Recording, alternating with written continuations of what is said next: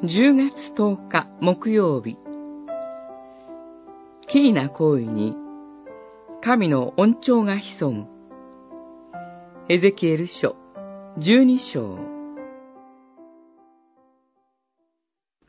あなたは言わねばならない。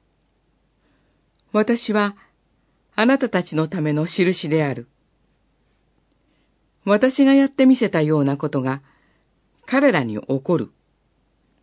彼らは補修として補修の地へ行く。彼らの中の主張も暗闇の中で荷物を肩に担ぎ、壁に運び出すための穴をうがって出ていく。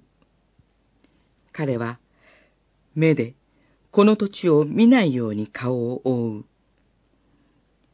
十二章、十一節、十二節。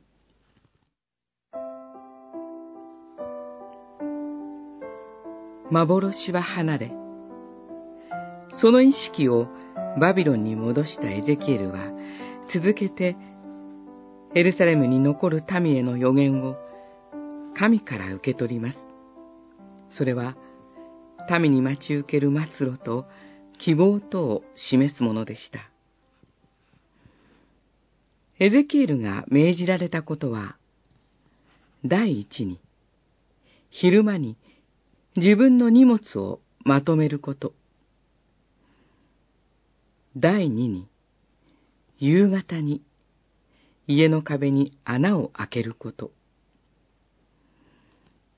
第三に、暗闇の中、穴から荷物を担ぎ出すこと。すなわち、夜逃げを演じてみせることでした。その一連のキーな行為に、保守民の誰かが何をしているのか、と尋ねたならば、そのものにだけ行為の意味が明かされます。エルサレムの民は暗闇の中を夜逃げしなければいけない。その悲惨を保守民はすでに知っています。その悲惨がこれからエルサレムに残る民にもたらされる。民は改めて、主が真実な方であることを痛みと共に知るでしょう。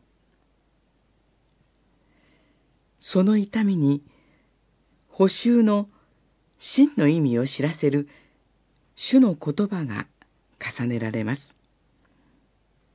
それは、彼らが主の力をその心で知るためでした。そして、その力を語り伝えるためでした。そのために彼らは生かされます。神を尋ね求める者に、神はその人が生きる意味を一つ一つ明かされていきます。